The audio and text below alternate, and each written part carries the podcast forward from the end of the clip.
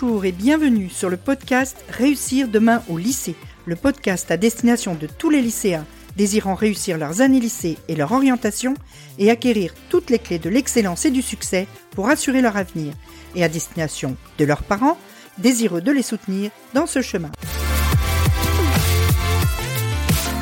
Je suis Nathalie Mougel, coach scolaire, et j'accompagne les lycéens qui souhaitent réussir.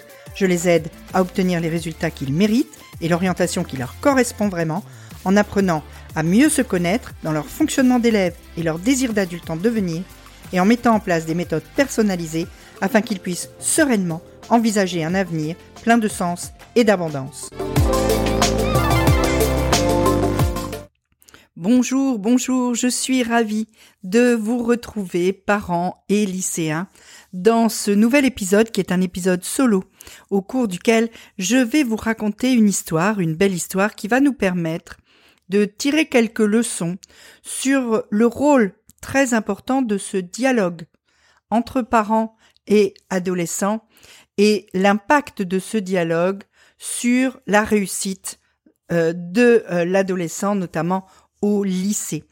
Euh, juste avant de commencer l'histoire, je voudrais juste dire que si c'est pas déjà fait, ce serait super d'aller mettre 5 étoiles pour ce podcast si jamais il vous apporte un minimum de valeur et euh, d'aller me mettre un petit commentaire sympa de façon à ce que plus de gens puissent profiter de ce que je fais. Donc on est parti pour raconter notre histoire. Cette histoire c'est l'histoire d'un enfant qui rentre un jour de l'école avec une lettre pour sa maman. Et il dit à sa maman, Tiens maman, cette lettre, c'est euh, l'instituteur qui me l'a donnée. Il m'a dit, donne cette lettre à ta maman et surtout, toi, tu ne la lis pas. Donc l'enfant donne la lettre à sa maman, la maman ouvre la lettre, et à ce moment-là, l'enfant voit sa maman très émue à la lecture du contenu de la lettre. Il se fait un peu de soucis et il dit, mais maman, il y a quoi dans cette lettre? Je vais te la lire. Et donc elle lui lit la lettre. Et dans la lettre, la lettre qu'elle lui lit dit Madame, votre fils est un génie. Cette école est trop petite pour lui et nous n'avons pas assez de bons enseignants pour l'instruire. C'est pourquoi nous vous demandons de le faire vous-même. Il n'a plus besoin de revenir dans notre école. Et donc, euh, la maman décide de ne plus mettre son enfant à l'école et euh, de gérer elle-même ou avec euh, de l'aide, de l'aide d'autres personnes, euh, d'instruire son enfant et d'en faire l'homme qu'il devient. Et puis, quelques années plus tard, on retrouve cet enfant qui est devenu un homme, et cet enfant, c'est Thomas Edison. Thomas Edison, qui, tu le sais, est un un homme qui a déposé des tas de brevets, qui a mis en place une industrie euh, florissante autour de l'ampoule électrique, le télégraphe, le phonographe, etc. Il a créé euh, un des plus grands groupes industriels américains et du monde, et c'est quelqu'un qui, au moins selon euh, certains critères de la société, a super bien réussi. Et puis un jour, la maman de Thomas Edison meurt, et euh, il, il retourne dans la maison de sa mère. Et là, il fouille un peu dans des souvenirs. Il cherche des choses à garder pour avoir euh, des traces de la vie de sa mère. Et il tombe sur une enveloppe. Il tombe sur une enveloppe, une enveloppe fermée. Et il se rappelle, c'est la lettre. Cette lettre qu'il avait ramenée de l'école un jour. Et donc il ouvre l'enveloppe. Il ouvre l'enveloppe. Dans la lettre qui se trouve sur cette enveloppe, il est écrit Madame, votre fils est un cancre. Il est déficient. On détecte chez lui une maladie mentale. Nous n'autorisons plus votre fils à revenir à l'école. Tu te rends bien compte que le mensonge que cette maman a fait, même si c'est pas bien de mentir, soyons clairs, mais son mensonge en fait a permis à son fils de réussir. C'est parce qu'elle lui a menti à ce moment-là qu'elle n'a pas eu le cœur de lire cette lettre terrible à son enfant et qu'elle a préféré lui dire l'inverse et ne pas saper sa confiance en lui, que Thomas Edison est devenu Thomas Edison. Ça paraît évident. Et donc, cette histoire, elle nous apprend plusieurs choses. Elle nous apprend d'abord que les parents jouent un rôle majeur dans la confiance en soi de leur enfant. est-ce que leur enfant a confiance ou pas Ça va beaucoup dépendre des mots des parents. Pourquoi? Pour une raison très simple. Parce que depuis qu'il est tout bébé, les parents sont le premier regard que cherche un enfant quand il a besoin d'une approbation, quand il a besoin de savoir si ce qu'il fait est bien ou pas. D'ailleurs, c'est la première lecture humaine qu'il qu'il arrive à faire, c'est de lire sur le visage de sa mère si elle est contente ou pas. Et si elle n'est pas contente, il s'en aperçoit très vite et il pleure, etc. Et en grandissant, ça ne change pas. En grandissant, un adolescent cherche, dans le regard de ses parents, l'approbation, la, fierté, etc. Il cherche aussi leur avis quand euh, il, a besoin de prendre une décision qui va l'impacter. Alors c'est vrai qu'en apparence, quand ils ont 16-17 euh, ans, euh, on a plutôt l'impression qu'ils s'en foutent, et c'est l'impression qu'ils veulent qu'on ait, mais c'est pas vrai. on le sait que c'est pas vrai, c'est même tout l'inverse. Bien sûr qu'il ne dit rien, mais il observe, il regarde, il écoute, il analyse les réactions de ses parents lorsqu'il rentre de l'école avec une mauvaise note, avec euh, une, un mot des profs sur Pronote, ou que son bulletin vient d'être vient d'arriver dans la boîte aux lettres ou sur l'espace parent de Pronote. Il est à l'affût à ce moment-là, hein, on le voit.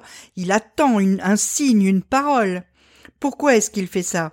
Parce qu'il a besoin de savoir ce que tu penses de lui quand tu es son père ou sa mère. Parce que toi, en tant que lycéen, eh bien, euh, la première chose qui importe pour toi, c'est de savoir si tes parents vont être contents, pas contents, comment ils vont réagir, est-ce que tu vas être puni, euh, etc. C'est-à-dire, c'est parfois même très prosaïque comme recherche de renseignements. Hein. Donc, euh, donc, c'est vraiment super important la façon dont, en tant que parent, on va réagir à quelque chose qui se passe dans la vie de notre adolescent et notamment dans sa vie de lycéen et dans ses résultats. Hein. Et notre histoire, elle prouve aussi que parfois, un pieux mensonge, dit avec conviction, peut tout changer quand c'est une parole positive.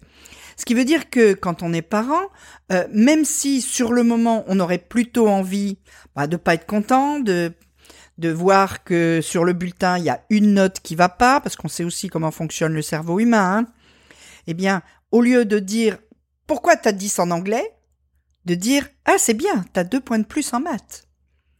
Par exemple, ça permettrait de voir les choses autrement et ça permettrait à l'enfant de se dire ah bah finalement heureusement elle a pas vu le 10 en anglais hein et, et de redorer un petit peu son blason comme euh, si tu es lycéen et que tu m'écoutes, hein, quand tes parents euh, euh, retrouvent tes professeurs et qui rentrent de la réunion parents-prof par exemple et qui disent ah ben ta prof de français elle a dit que t'avais bien du mal et que tu lisais pas assez ça vous fait un, ça te fait un autre effet que si en rentrant de la réunion parent-prof, ta maman te dit euh, "Oh, j'ai vu ton prof de sport, il a dit que tu étais super performant et que tu euh, répondais du premier coup correctement à toutes les consignes."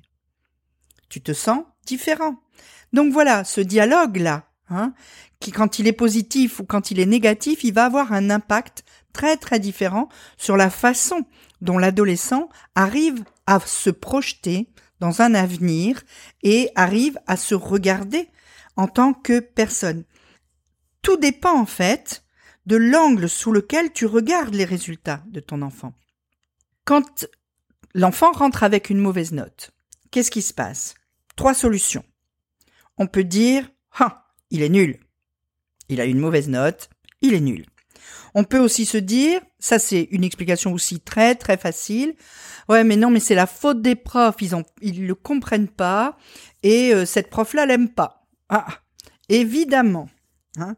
Puis la troisième solution, un petit peu plus efficace et peut-être un peu plus productive, c'est de dire bah peut-être que tu fonctionnes d'une façon qu'on n'a pas encore bien compris et donc on n'a pas trouvé la bonne méthode, la bonne façon pour toi de travailler. Et c'est pour ça que pour le moment tu n'arrives pas à avoir les notes que tu mérites, mais on va chercher à savoir comment tu fonctionnes, on va chercher comment ton cerveau apprend. Et à partir de là, on mettra en place une méthode qui te correspond et tu vas voir mon fils ou ma fille, tu vas réussir, on va y arriver. Parce que il y a quelque chose dont il faut bien se persuader. Et c'est par là qu'on terminera parce que c'est ça le vrai message de cette lettre. C'est que tous les enfants peuvent réussir. Même ceux qui au départ paraissent pas les mieux outillés pour réussir. Tous les enfants peuvent réussir à une condition. Savoir comment ils fonctionnent, comment ils apprennent, comment leur cerveau réagit face à la nécessité d'apprendre quelque chose, qu'est-ce qui le motive à réellement se mettre en mode apprendre, etc. Et ensuite, adopter une méthode de travail qui correspond à ce fonctionnement. À partir de là, tous les enfants peuvent réussir, ou quasiment tous, mais euh, tous les enfants euh, normaux, entre guillemets, peuvent réussir et peuvent même bien réussir. Et ça, c'est un vrai message d'espoir. Et donc, si tu, tu es parent et que tu es dans cette situation, où bah, tu sais pas trop, ton enfant ne réussit pas très bien, pourtant t'as pas l'impression qu'il est vraiment incapable, mais tu sais pas comment faire pour l'aider. Eh ben, c'est très simple. Il te suffit d'aller cliquer dans le lien dans la bio et tu vas voir, on va en discuter ensemble et moi je te dirai comment tu peux l'aider et ça va changer la vie de ton enfant.